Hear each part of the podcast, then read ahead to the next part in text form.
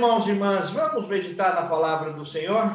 Hoje eu quero meditar é, como fruto de algumas coisas que Deus vem falando ao meu coração nas últimas duas semanas, algumas coisas que foram brotando devagar no meu coração, é, não foram brotando, não brotaram assim, de repente eu sentei e escrevi um sermão, mas foram algumas coisas que foram se somando a respeito da palavra de Deus, é, sobretudo de três bases. Uma base é, são os nossos estudos com o impacto, outra, outras duas bases têm a ver com a conexão da fé, com algumas coisas que eu ouvi na conexão da fé e eu preciso trazer aquilo que Deus falou ao meu coração, aquilo que Deus trouxe ao meu coração, né? É, então, nós vamos meditar na palavra do Senhor neste momento. Eu quero pedir que você abra comigo a sua Bíblia em Atos dos Apóstolos, Atos dos Apóstolos, no capítulo 2. Atos dos Apóstolos, no capítulo 2.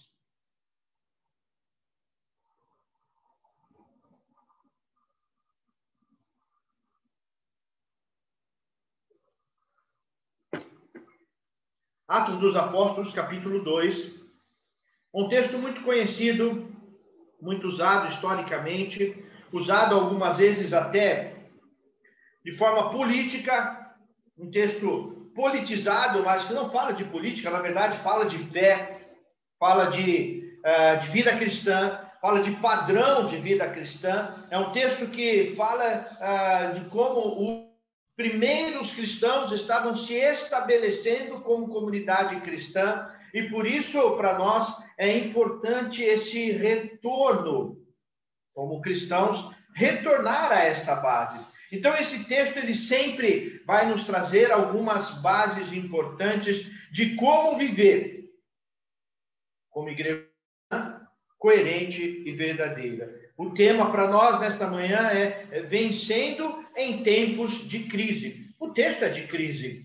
Existia ali uma tensão muito forte e nós vamos perceber, capítulo 2, né, de Atos dos Apóstolos, a partir do verso 42, diz assim: E perseveravam na doutrina dos apóstolos, e na comunhão, e no partir do pão, e nas orações. E cada alma havia temor e muitos prodígios e sinais eram feitos por intermédio dos apóstolos. Todos os que é, creram estavam juntos e tinham tudo em comum. Vendiam as suas propriedades e bens, distribuindo o produto entre todos, à medida que alguém tinha necessidade. Diariamente, perseveravam unânimes no templo, partiam pão de casa em casa e tomavam as suas refeições com alegria e singeleza de coração, louvando a Deus, a simpatia de todo o povo. Enquanto isso, acrescentava-lhes o Senhor, dia a dia, os que iam sendo salvos. Palavra do Senhor. Eu creio que a palavra do Senhor para o nosso coração, por isso eu te convido neste momento a fechar os teus olhos e falar com Deus, falar com o Pai, falar graça do Pai para que o Senhor ilumine o teu coração. É, é uma questão aqui que não é de retórica, não é de argumentação, mas é uma questão do mover do Espírito Santo. E esta palavra pode sim falar ao teu coração, pode sim trazer algo para o teu coração, desde uma exortação, uma paz, um conflito necessária, mas agora coloque diante do Senhor, coloque diante do Senhor. Meu Deus e meu Pai, Senhor, estamos com a tua palavra agora, diante da tua palavra, diante de tantos irmãos em lugares diferentes, em lugares que eu nem conheço, em lugares tão distantes e lugares tão próximos, mas todos a mesma palavra, é a tua palavra, é o teu querer, é a vontade do Senhor. Por isso, mesmo distantes fisicamente, espiritualmente, ó Deus, vem nos unir espiritualmente vem nos trazer ao redor da mesma palavra, espiritualmente vem formar em nós esta consciência de corpo, de catolicidade, de sacerdócio, para vivermos juntos, ó Deus, este momento tão importante que temos passado, este momento tão importante, ó Deus, que temos vivido como igreja cristã na sociedade, na vida nova, ó Deus. Pedimos para o nosso coração. Vem nos inspirar, ó Deus, vem nos inspirar a vivermos a tua vontade, em nome do teu Filho Jesus Cristo. Amém, Senhor. Amém. Aleluia. Irmãos e irmãs, hoje Nesta manhã, eu quero falar com os irmãos apenas sobre apenas duas coisas importantes. Duas questões de consciência que nós precisamos resgatar nesses tempos de conflitos.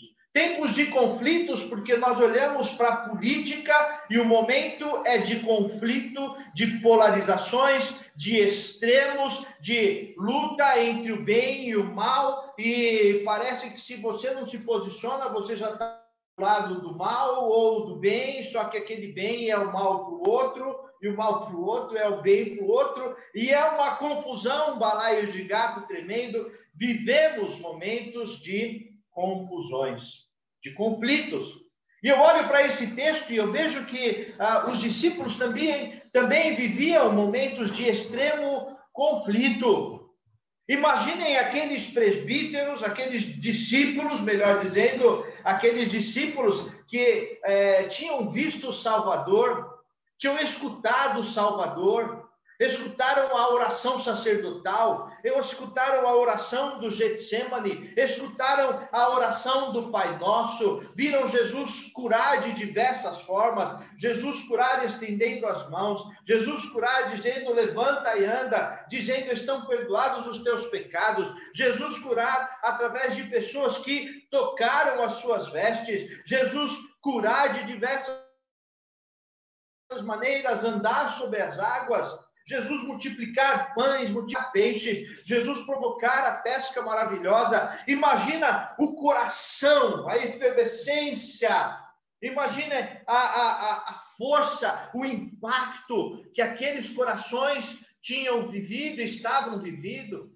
vivendo, porque eles viram também Jesus, o Mestre, o amor de Deus, ser pregado no madeiro, ser colocado de uma maneira injusta cruel e impiedosa naquela cruz cruel, e Jesus subiu Gólgota sem abrir a boca, mas como um cordeiro, como um cordeiro de Deus, ele foi ao sacrifício.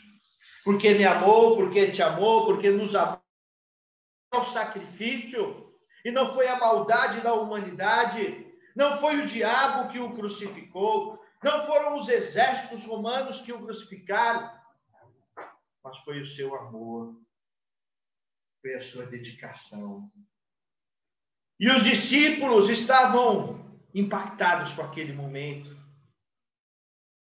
Jesus morreu, e passados alguns dias eles viram o Salvador. Alguns duvidaram, alguns tiveram medo, mas Jesus se colocou entre eles e disse: haja paz. E os que duvidaram, Jesus disse: venham, toquem as minhas feridas. Vejam o que eu passei. Sintam aqui o que eu passei. E Jesus passou aqueles próximos dias depois da ressurreição.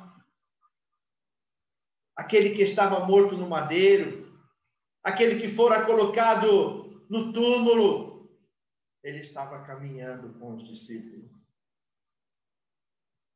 Ele estava ensinando novamente os discípulos. E os discípulos ainda tentando assimilar toda, assimilar toda aquela bênção, todo aquele poder, toda aquela glória. E de repente eles estavam juntos num lugar maravilhoso e veio um som como de um vento impetuoso, encheu a casa onde eles estavam. E eles começaram a compreender tudo que Jesus falado porque eles receberam o Espírito Santo. O Pentecoste aconteceu. O Pentecoste desceu sobre eles. O Pentecoste se formou sobre eles. E eles falavam com línguas como de fogo. E todos eles foram tocados, todos eles foram inspirados, todos eles, num piscar de olhos, entenderam tudo que Jesus falara lá em João 14 15, 17, quando Jesus dizia: Convém que eu vá, para que venha o Consolador, e o Consolador foi derramado sobre eles, passaram a falar em outra língua. Imaginem o conflito, meus irmãos e irmãs, daqueles que não tinham vivido tudo isso, que estavam se chegando, e os discípulos naquela euforia e querendo falar e orar em línguas e proclamar e distribuir o evangelho e viver o evangelho a qualquer custo e apesar de qualquer ameaça, e o conflito com uma nova geração. Aqueles que estavam chegando, aqueles que vinham de todos os lugares, aqueles que se formavam em todos os lugares, aqueles que o Espírito Santo trazia para fazerem parte da igreja cristã, da igreja chamada apostólica cristã, vivendo debaixo do evangelho do Senhor. Mas estes homens conseguiram viver essa tensão. Eles conseguiram viver este conflito de gerações. Eles conseguiram viver este conflito de transformação. O Atos 2 é um texto de, de total transformação do que eles eram, do que eles passariam a ser, do que eles vieram a ser, do que a igreja veio a ser. Até Atos 2 existia o discurso.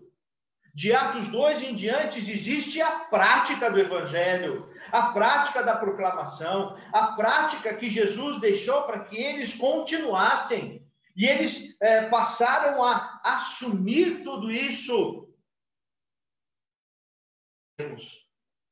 Nós aprendemos duas coisas importantes para a nossa vida.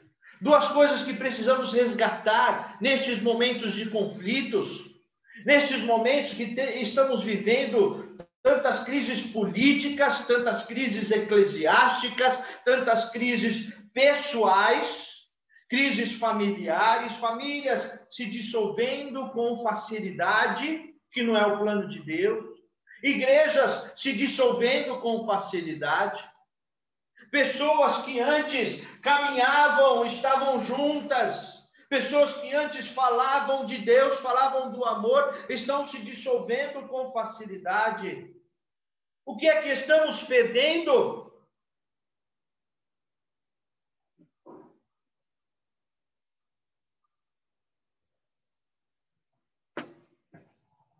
Silêncio foi proposital. O que é que estamos perdendo, meus irmãos e irmãs? É hora de parar e pensar. E eu quero levantar.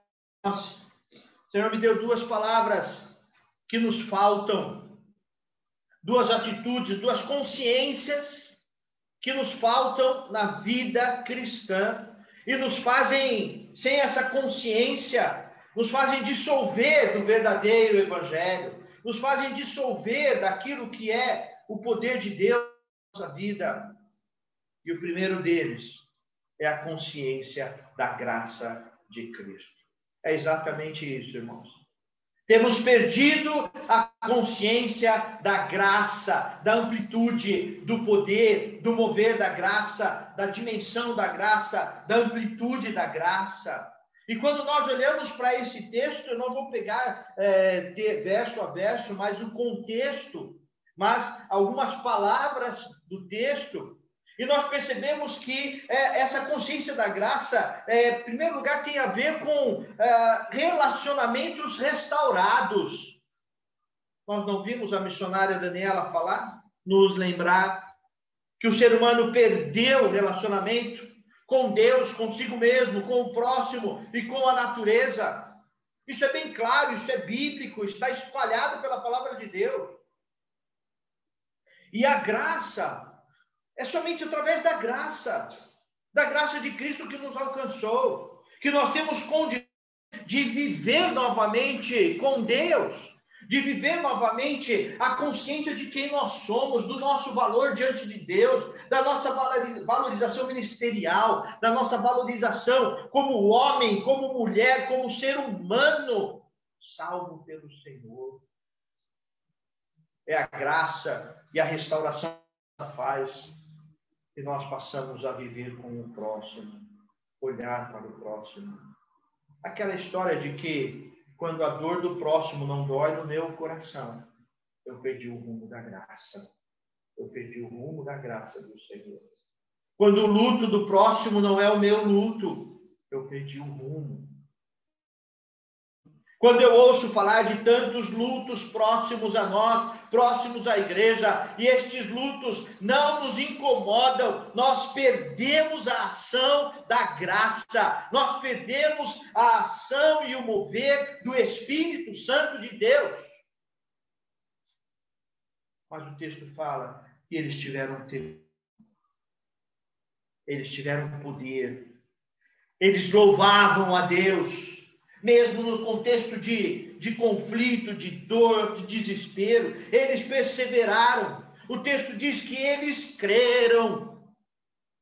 Estavam falando em outras línguas, de forma diferente, mas eles creram. Alegria. Eles tinham contentamento, eles aprenderam contentamento na presença do Senhor estarem contentes no Senhor. E, e, e, o contentamento não é uma questão de aprender a sofrer, não, mas é o contentamento nas coisas do Senhor, é a alegria da salvação. Eles tinham o partir do pão, esta comunhão bendita, eles tinham esse partir do pão de casa em casa. Quer dizer que eles, eles viviam a comunhão, eles sabiam viver a comunhão. Mas consciência da graça tem a ver também com abrir mão. Abrir mão, isso quer dizer que Deus está no comando, Deus está no controle. Viver na consciência da graça é entender que não sou eu quem controlo, que eu não trago a salvação, que eu não provoco a salvação, mas é Cristo Jesus. Entender a graça tem a ver com compreender que não é uma questão de discurso teológico, discurso retórico, de buscada, mas tem a ver com o mover do Espírito Santo. Nós estamos no contexto do mover do Espírito Santo de Deus. E às vezes nós ficamos preocupados, eu particularmente como igreja, quem vai ser salvo? Quantos serão salvos? Quantos ficarão? Quantos não ficarão? Mas o texto diz que o Senhor ia acrescentando a cada dia aqueles que iam se chegando. É uma coisa do Senhor, é um mover do Senhor. Eu posso pregar quanto for, posso dar piruetas aqui, eu posso mudar o cenário aqui, eu posso sair daqui da minha sala, ir para a minha cozinha, ir para o meu quarto ou voltar para a igreja mas quem move é o Espírito Santo. Graça é isso. Graça é entender que quem quebranta, quem transforma, seja aqui ou ali, seja aqui ou do lado de lá desta câmera, quem convence, quem transforma é o Espírito Santo de Deus. Eu cumpro, eu sigo na minha missão, não posso deixar de falar a respeito da presença do pecado e da graça superabundante no pecado. Mas a consciência da graça é entender isso, que a salvação é de Deus, é do Senhor, é do mover de Deus. Então eu sigo no meu papel, eu sigo na proclamação, eu sigo na minha paz com Deus, proclamando a verdade, vivendo a verdade. Eu quero chamar a atenção o texto de Atos dos Apóstolos, lá em Efésios. Um texto maravilhoso que eu cito várias vezes e vou citar mais outras milhões de vezes. Atos 2, 8 diz assim: Porque pela graça sois salvos mediante a fé, e isto não vem de vós, é dom de Deus, não de obras, para que ninguém se glorie, pois somos feitura dele, criados em Cristo Jesus, para as boas obras, para que andássemos nela. Consciência da irmãos e irmãs tem a ver com o poder da cruz. Tem a ver com o poder da cruz. Viver a graça tem a ver com o poder de olhar para a cruz e compreender a cruz, como aquela canção. Eu olho para a cruz e para a cruz eu vou, do seu poder participar, a sua graça eu vou cantar. O poder da cruz eu vou cantar, porque ela faz parte de mim, como um mover da graça do Senhor. Não merecemos, não foi mérito, não compramos. É pura graça. Isso é graça, irmãos. E estes irmãos, no começo da igreja primitiva, eles venceram pela graça. Mas o texto nos mostra uma segunda consciência eles tinham sim a consciência da graça. E essa consciência da graça estava diretamente relacionada a uma outra consciência, é a consciência da missão. Eles tinham missão. Eles tinham um propósito de vida. Eles sabiam o que fazer. Eles sabiam por que estavam lá. Eles sabiam por que eles estavam cuidando dos irmãos. Eles sabiam por que eles estavam reunidos. Eles sabiam por que deveriam proclamar, eles sabiam por que colocar a vida em risco, eles sabiam por que participar do pão e do cálice, eles sabiam quem era Jesus. Eles sabiam quem eles eram diante de Deus. Isso tem a ver com algumas coisas. Tem a ver, em primeiro lugar, com permanecer na missão e entender que a missão é algo maior entender que a missão do projeto do Senhor é algo muito maior do que a pessoa, do que a minha história. A minha história é, é pífia, é passageira, é, é, é mutável. A história da igreja de Jesus Cristo e do reino de Deus é imutável. A história da igreja de Deus, a história da igreja do Senhor me usa para levar essa história mas ela não depende de mim. Porque se eu não fizer, o Senhor vai levantar outro. Se você não fizer, o Senhor levanta outro. E nós temos visto isso na história. Quantos negaram? Quantos e quantas negaram a história? Negaram viver a história do reino do Senhor. Mas ele levantou outros homens, outras mulheres, Alguém pega mais água para mim, por favor? Então, meus irmãos e irmãs, nós precisamos dessa consciência. Consciência de permanecer. Consciência de que a proposta é a proposta do reino de Deus. É a proposta da, da vontade do Senhor. Obrigado, meu amor. Agora tenho a diaconisa de plantão, a diaconisa Lília me serviu a água aqui. Obrigado, diaconisa. Essa é a igreja do Senhor, meus irmãos e irmãs, que acolhe, que transforma e coloca pessoas nos lugares diferentes. Essa semana nós estávamos limpando a igreja, preparando a igreja para o que virá, para, os novos, para os novos momentos. E foi bom ver pessoas diferentes, diferentes, colocando a mão, trabalhando, pertencendo àquilo pertencendo àquilo. E a história tem mostrado isso, que a igreja é a igreja do Senhor. Quantos passaram? Quantos se foram? E a igreja levanta novos. A igreja levanta novos com consciência de graça, com a consciência da graça do Senhor. A consciência ah, da missão tem a ver com pertencimento. Quem está debaixo da graça sabe que pertence a algo muito mais, sabe que pertence a algo que é muito maior, sabe que pertence a corpo de Cristo e por isso celebra a mesa do Senhor, porque é o corpo de Cristo. Porque é o corpo de Cristo. E se você não tem essa consciência, não dá para participar da mesa do Senhor. Alguns teólogos mais antigos, e eu iria nessa linha, celebravam a Santa Ceia é, todos os cultos, em todos os eles tinham consciência de que aquilo ali era o corpo de Cristo, então eles precisavam celebrar a ceia do Senhor, e eu acho que nós deveríamos celebrar a ceia do Senhor em todos os nossos momentos, pois é, eu estou dizendo, é isto que eu acredito, é isto que eu pertenço, é isto que eu quero seguir, é isto que eu sigo, é o corpo, a igreja, o mover de Cristo. O mover de Jesus Cristo. Irmãos irmãs, não podemos ser apenas repetidores de ideias. Não podemos ser apenas repetidores de Santa Ceia. Não podemos ser apenas repetidores de tradição. Mas temos que ser aqueles que vivem, que proclamam, que estão é, é, é, é comprometidos. Pertencimento é exatamente isso: é estar comprometido com a minha vida, com o meu ser, com as minhas emoções, com os meus abraços, com o meu bolso, com as minhas mãos, comprometido com a obra do Senhor.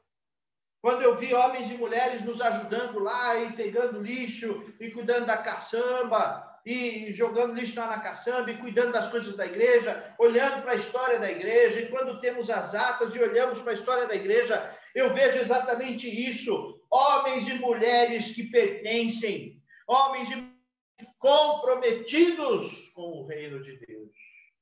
Comprometidos com o Ah, pastor, mas o reino de Deus é algo muito maior. Não, sem sombra de dúvida. Ah, o reino de Deus é incomparável. O reino de Deus está ah, acima do que os meus olhos possam ver, acima do que as minhas mãos possam é, pegar, acima do que os meus pés possam caminhar. E ainda que eu pegue a minha bicicleta e tente andar por todo o, o percurso do reino de Deus, eu não vou conseguir.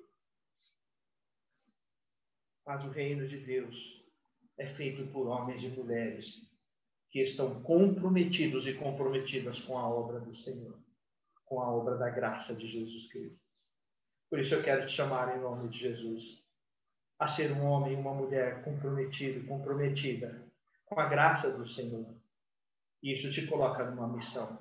Isso te coloca num projeto de vida. Isso te coloca num projeto, num propósito.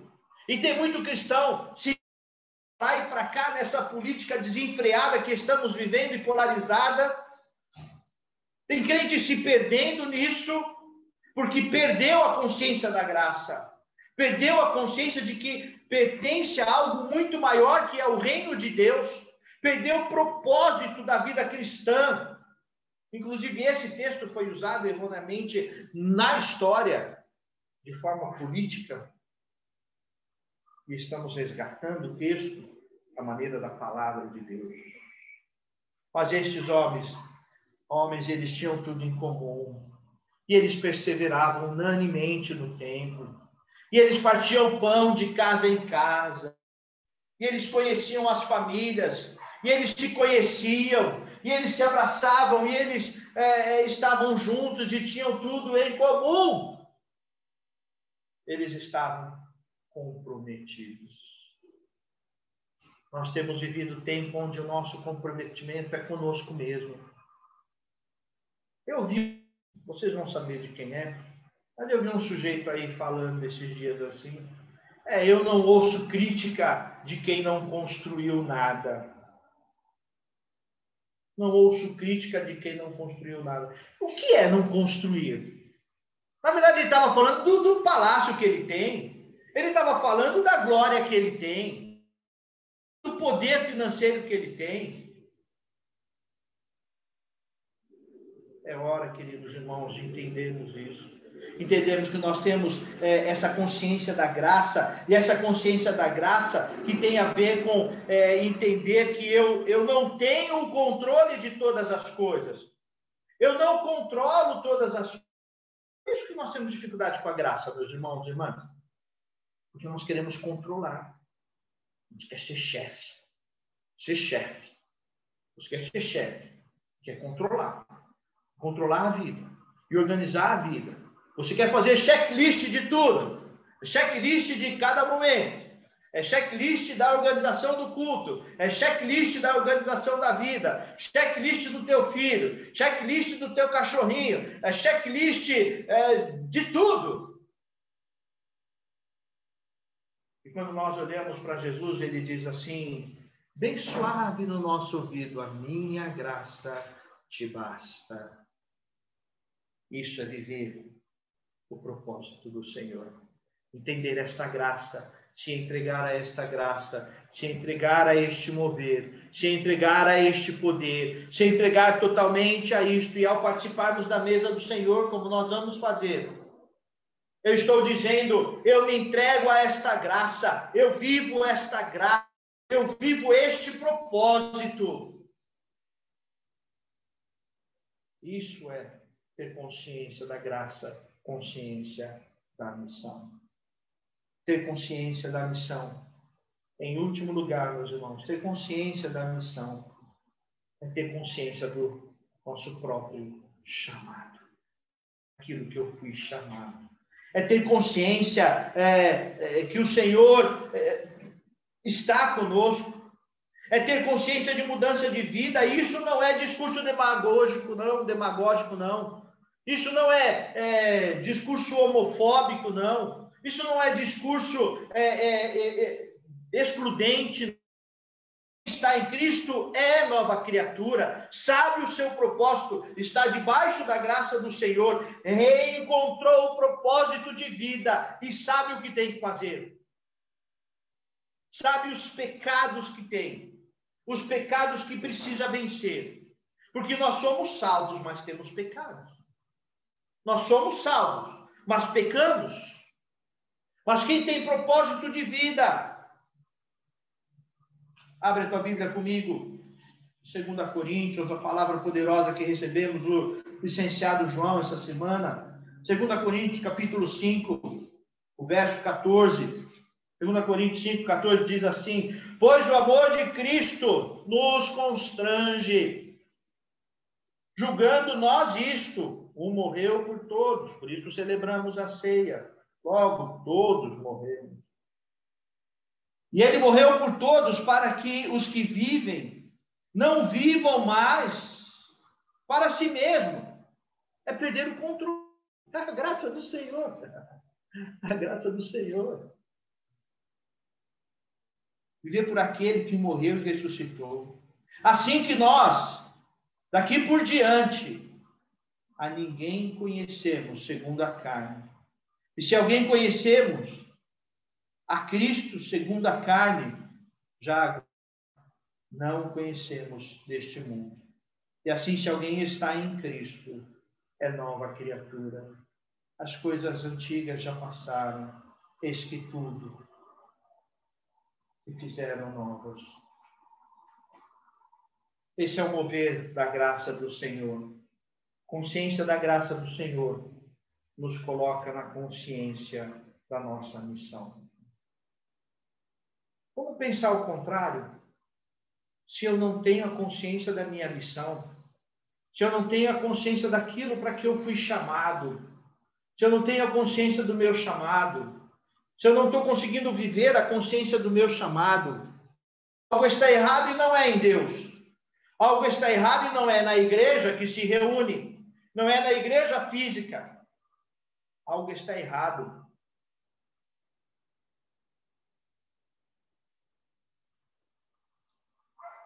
E é no meu coração. É no seu coração. A igreja é do Senhor. A igreja é de Cristo Jesus. A igreja espalhada na face da terra é de Cristo Jesus. Mas nos falta a consciência da graça nos falta a consciência deste propósito, desta missão, em nome do Senhor Jesus. Irmão, minha irmã, em nome do Senhor Jesus. Como a canção diz, eu olho para a cruz. Eu olho para a cruz porque a graça do Senhor me alcançou.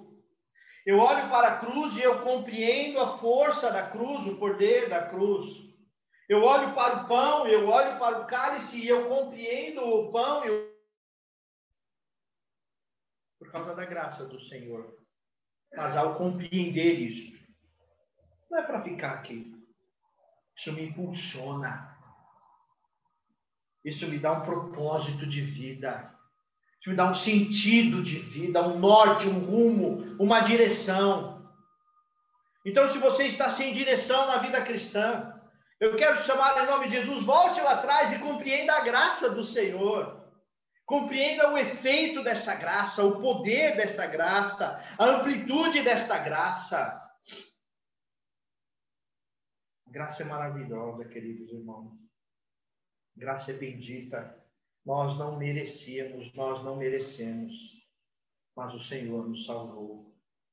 Mas o Senhor nos amou. Isso foi a graça do Senhor. Isso foi o mover da graça do Senhor. Eu quero te chamar agora, em nome de Jesus, a viver essa graça. Quando você se envolver com a igreja,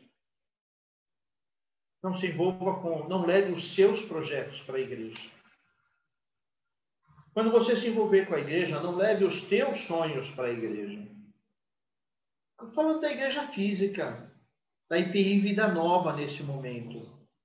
Mas ao participar da IPI Vida Nova, ao pensar em sair da vida nova, em ficar na vida nova, tenha junto essas duas coisas: consciência da graça, consciência da missão, de propósito. Qual é o teu propósito? Nós vamos agora participar da ceia do Senhor. E eu quero te chamar, meu irmão, minha irmã, a participar nestas duas consciências ao comer o pão e beber o cálice, a consciência da graça do Senhor, que nos alcançou, nos chamou, nos colocou no caminho. A consciência de caminhar no propósito do Senhor ou não. A consciência de que se estamos caminhando ou não no projeto da graça do Senhor. Que Deus te abençoe em nome do Senhor Jesus.